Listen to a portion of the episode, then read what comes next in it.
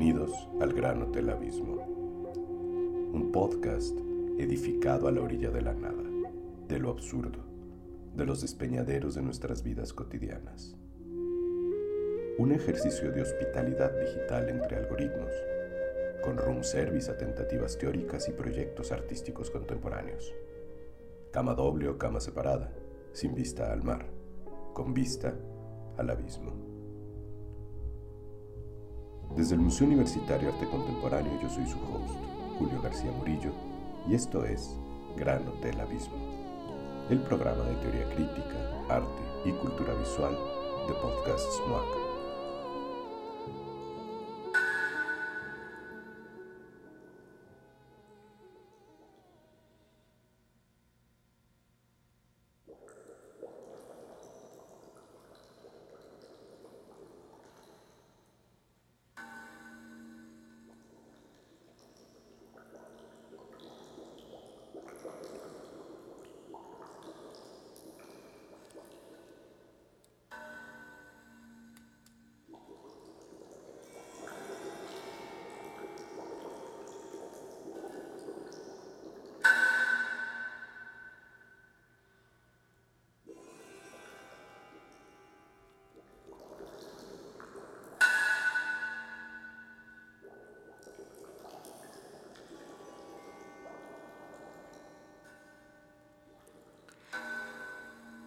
En los remotos e inexplorados confines del extremo occidental de la galaxia, brilla un pequeño sol amarillento.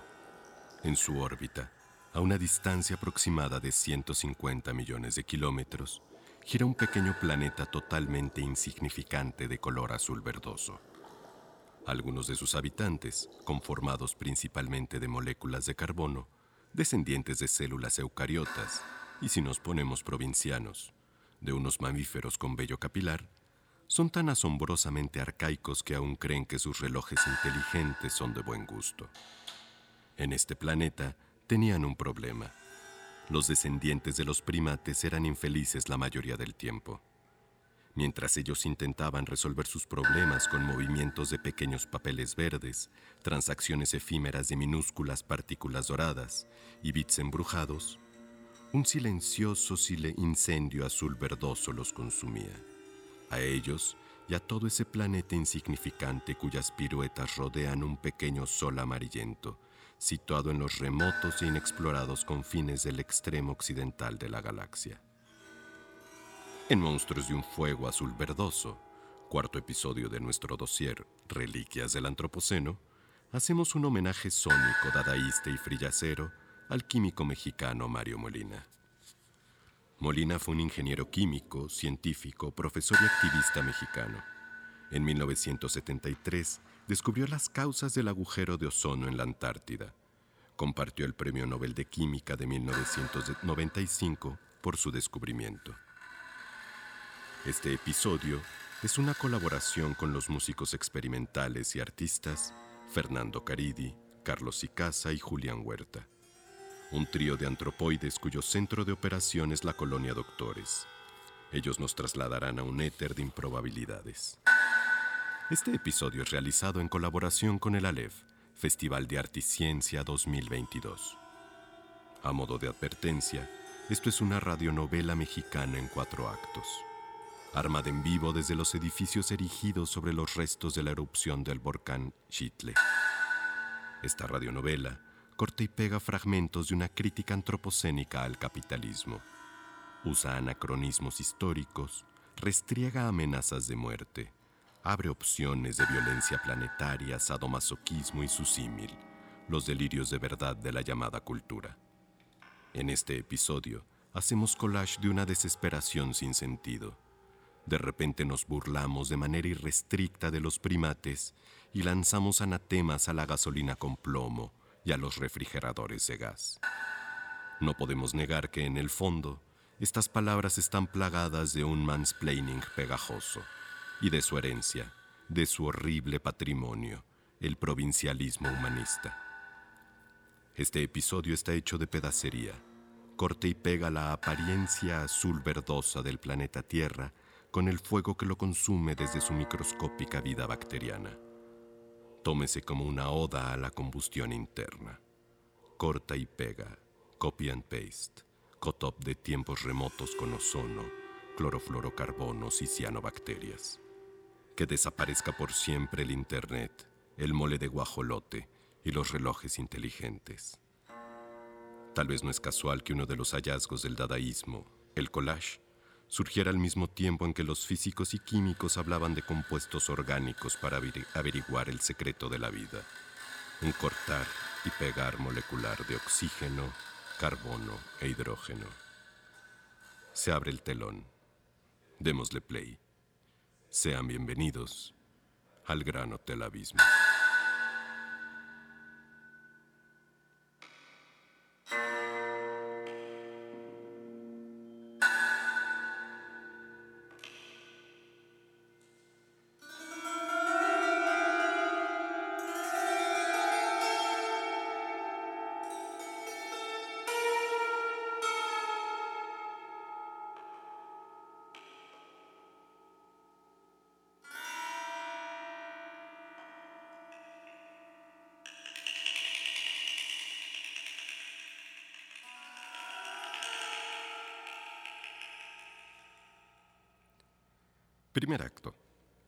Una bacteria azul verdosa hace un collage molecular que transforma la vida en todo el planeta hace miles de millones de años. Los personajes de este acto son bacterias fotosintéticas.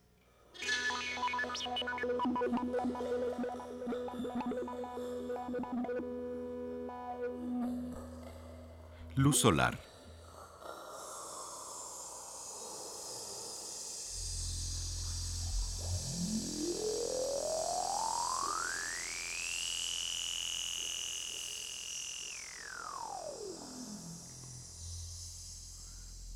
Agua.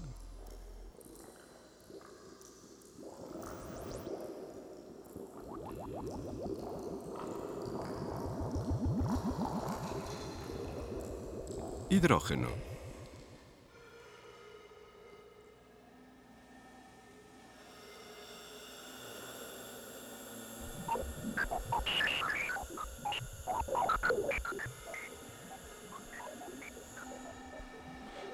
Oxígeno.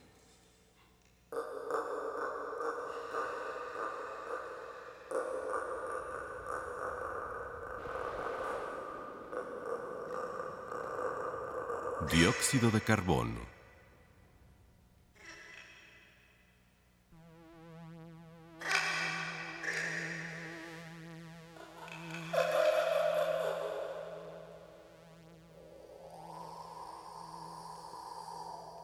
Y ozono.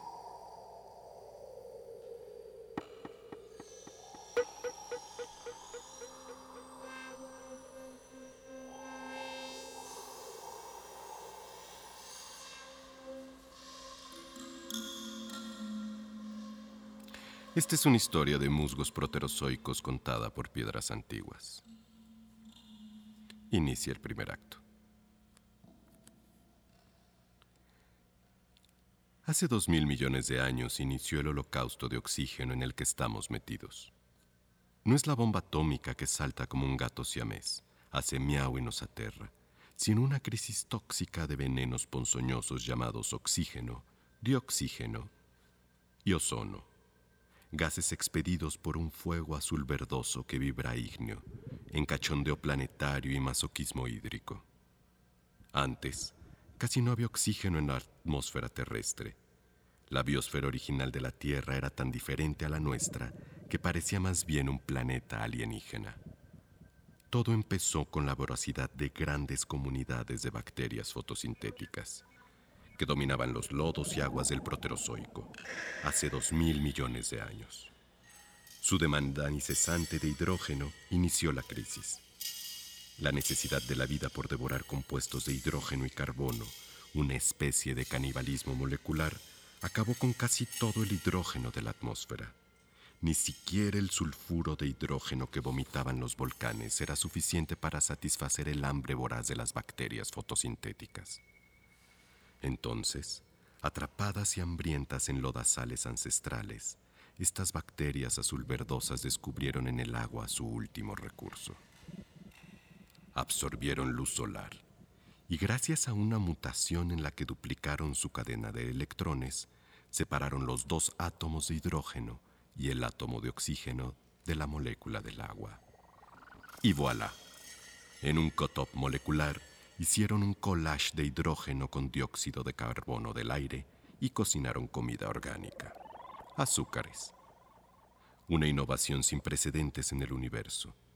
Estos alquimistas azul verdosos al usar la luz como energía, extrajeron hidrógeno de uno de los recursos más ricos del planeta.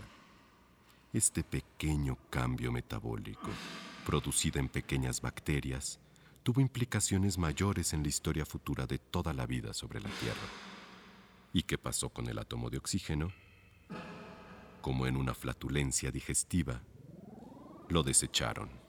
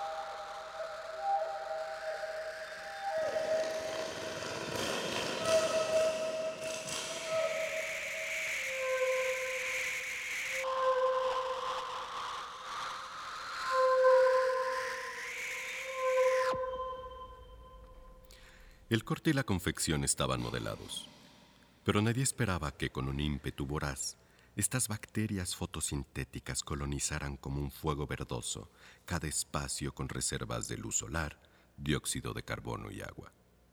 Se extendieron como máquinas de combustión interna por toda la Tierra.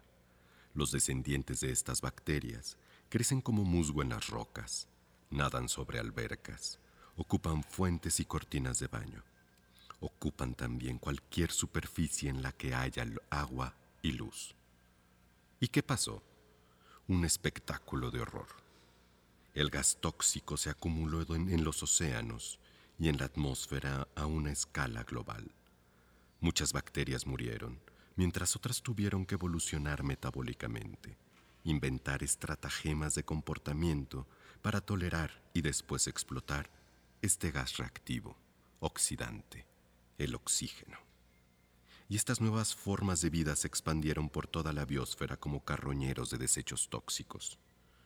Una de las moléculas tóxicas que se crearon en este holocausto global fue un gas incoloro e inoloro de tres átomos de oxígeno, el ozono.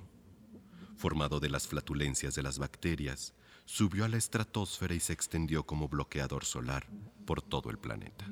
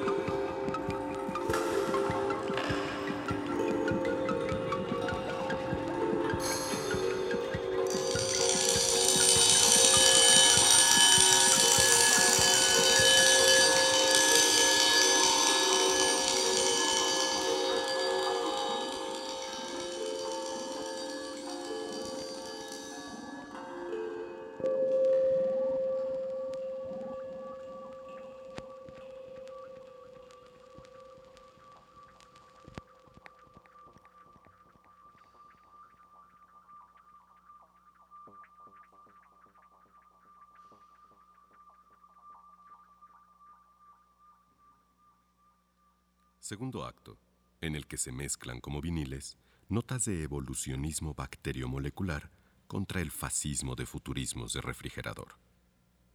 Los personajes que participan son 1. La evolución de la bacteria proterozoica al refrigerador. 2.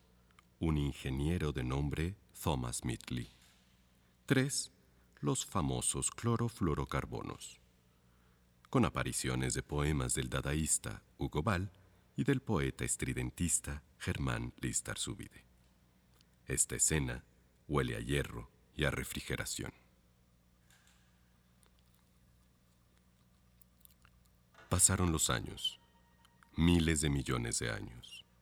Los carroñeros del oxígeno se expandieron por toda la biosfera.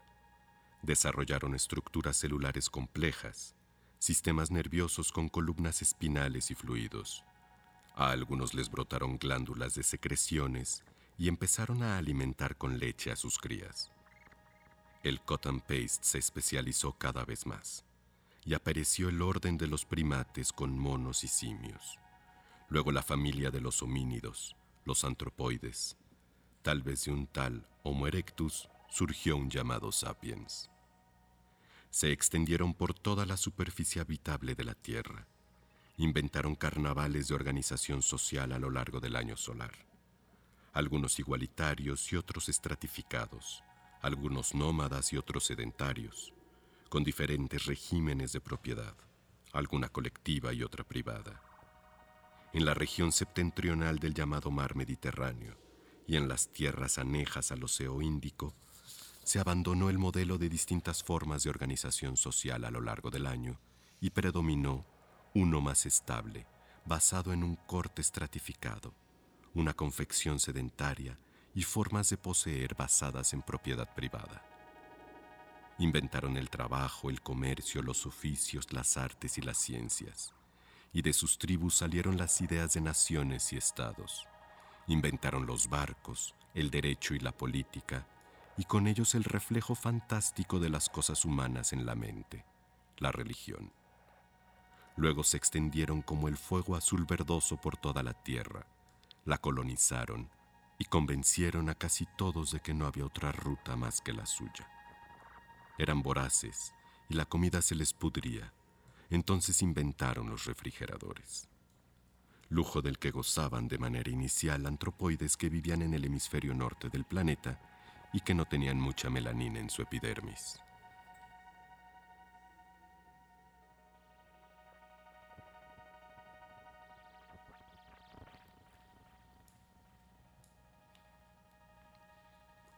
Holifanta bambla o falli bambla. Grossicam fa habla horem. Ejigagoramen. Igo bloiko rusula uju. Holaka, holala. Anlogo bung. Blago bung. Blago bung. Bosso fattaka. Uh, uh, uh. Holaka, holala. Allogo bung, blago bung, blago bung. Bosso fattaka. Uh, uh.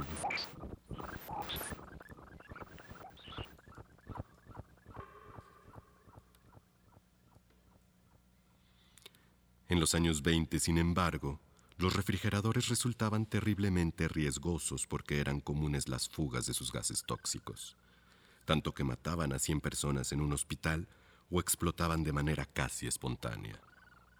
Entonces, un ingeniero y químico llamado Thomas Mingley, responsable de introducir plomo a la gasolina, tuvo uno de los eurecas más paradójicos de tiempos recientes e inventó un gas estable, no corrosivo, no inflamable y seguro en caso de respirarse.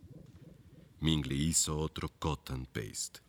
Extirpó el hidrógeno de un compuesto de hidrocarburos a partir de un injerto de átomos de cloro y flúor. Y de este modo nacieron los cloroforocarbonos.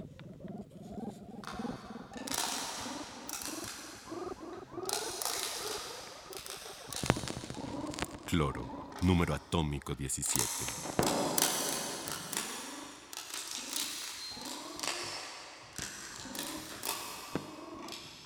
Flúor, número atómico 9.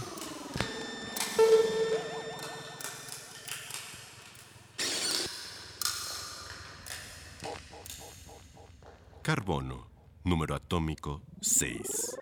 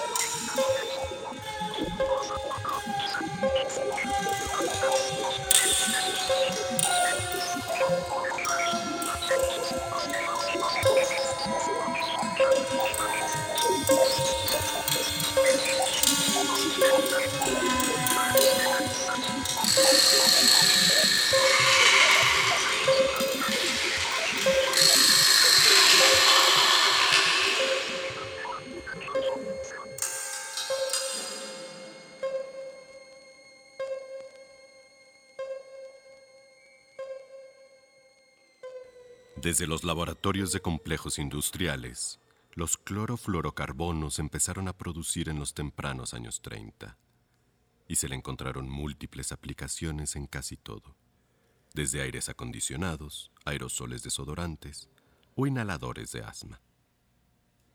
En las esquinas, las muchachas inéditas han encendido los voltaicos y el paisaje metido en los eléctricos va diciendo los nombres retrasados. Un vals en el exilio remedado de notas de colegio y cruzado de brazos el hotel lacrado con el grito de todos los países y un pobre tiempo viejo. Esta ciudad es mía y mañana la arrojaré a puñados al camino de hierro.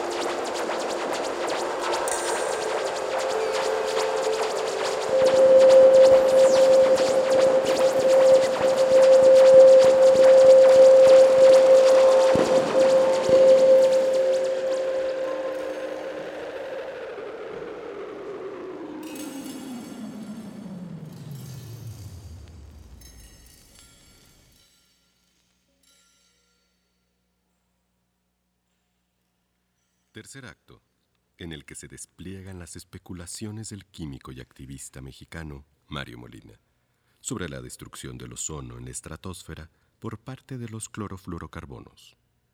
Los personajes que participan son Mario Molina, los clorofluorocarbonos, luz solar, cloro y ozono. La escena acontece en paisajes aviónicos de la atmósfera terrestre ese insignificante planeta azul verdoso.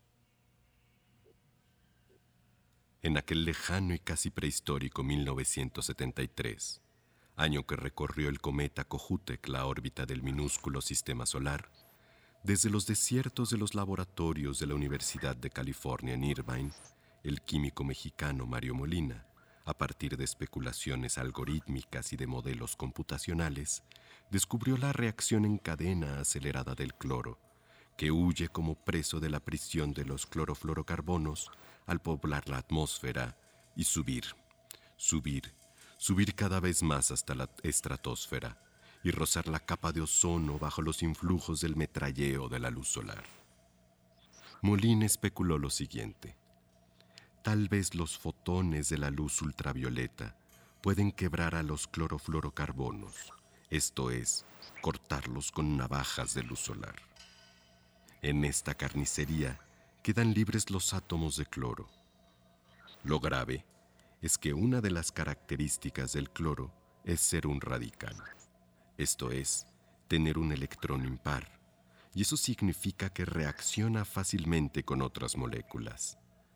En la estratosfera, ¿con qué podrían reaccionar fácilmente?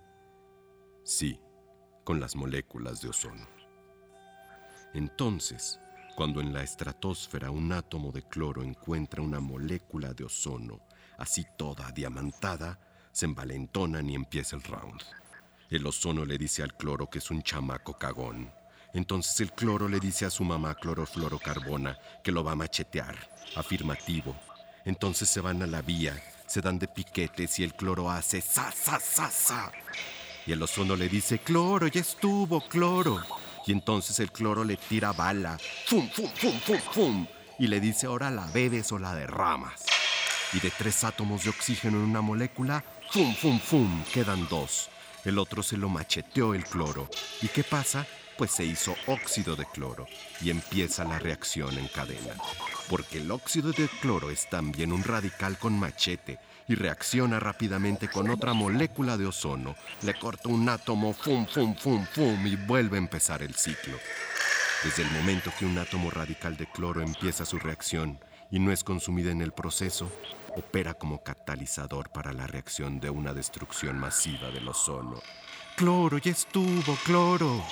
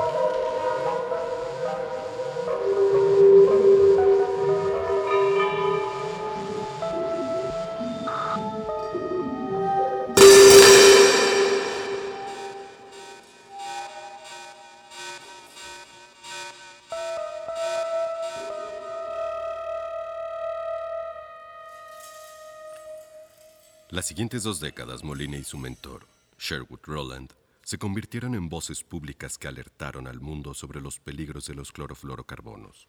Sin embargo, no fue fácil convencer al mundo.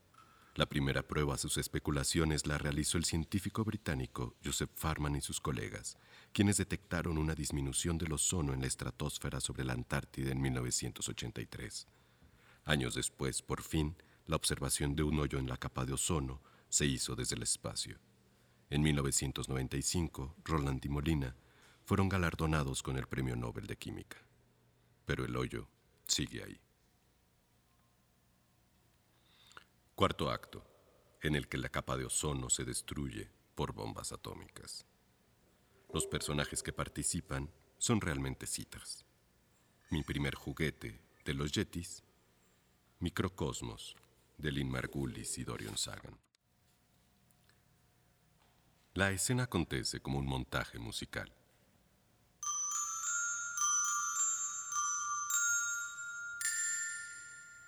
Mi primer mi primer juguete. Mi primer, mi primer juguete. Mi primer, mi primer juguete. Fue una bomba atómica, gogo. Tirikirikiriki. Irikirikirake. Era tan redondita que parecía un tomate. La bomba hizo boom la bomba hizo bam. Hizo boom. Hizo bam. Bam, boom, boom, bam. Bam.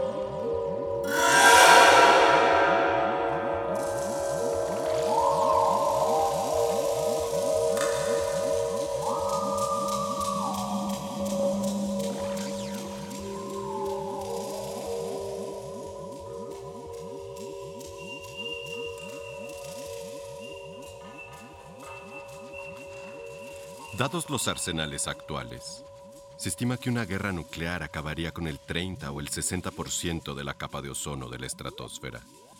El polvo y el humo de los incendios urbanos se elevarían y rodearían la Tierra, primero con incendios, pero después nos llevarían a una devastación mundial de temperatura. La radiación provocaría plagas globales similares a las del SIDA, por sus efectos comprometedores con el sistema inmune humano.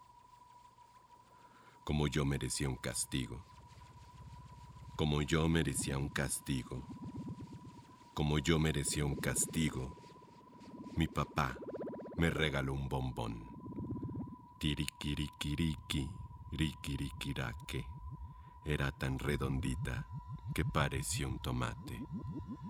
La bomba hizo boom, la bomba hizo bam, hizo boom, hizo bam, bam, boom, boom, bam, bam, boom, boom, bam, bam, boom, boom, bam, bam, boom, boom, bam, bam, boom, boom, bam. Bam boom boom bam. Bam boom boom bam. Bam boom boom bam. Bam boom boom bam. Bam boom boom bam. Bam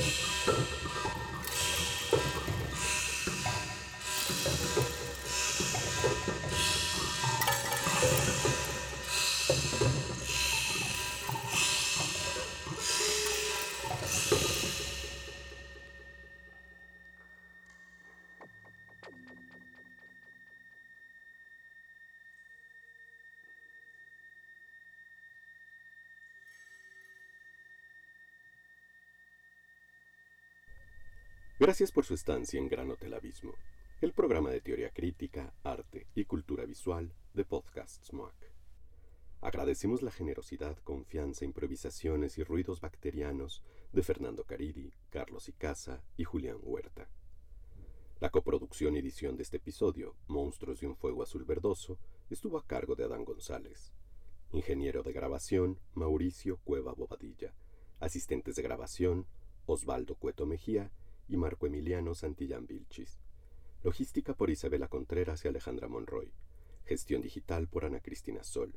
Edición de textos web, Vanessa López y Jerem Mújica. Coproducción Rivka Richter y coproducción también, investigación, guion y locución de Julio García Murillo. En este guion se cortan, pegan, alteran y parafrasean citas y momentos clave de diversas fuentes. En orden de aparición, La guía del autoestopista galáctico de Douglas Adams, Beautiful Monsters de Dorian Sagan, Odio el Internet de Jared Kovic, Microcosmos de Lynn Margulis y Dorian Sagan, Una breve historia de casi todo de Bill Bryson, Caravane de Hugo Ball, Ciudad número uno de Germán Listar Subide, The Dawn of Everything de David Graeber y David Wengrow, El origen de la familia, la propiedad privada y el Estado de Karl Marx, y Mi primer juguete de los Yetis. Este episodio se realizó en colaboración con el ALEF, Festival de Arte y Ciencia 2022, y se grabó desde el auditorio del MUAC. Revisa nuestro hashtag MUAC donde estés. Para futuras reservaciones consulta nuestra programación en muac.unam.mx diagonal así como en nuestras plataformas digitales. Esto fue Gran Hotel Abismo.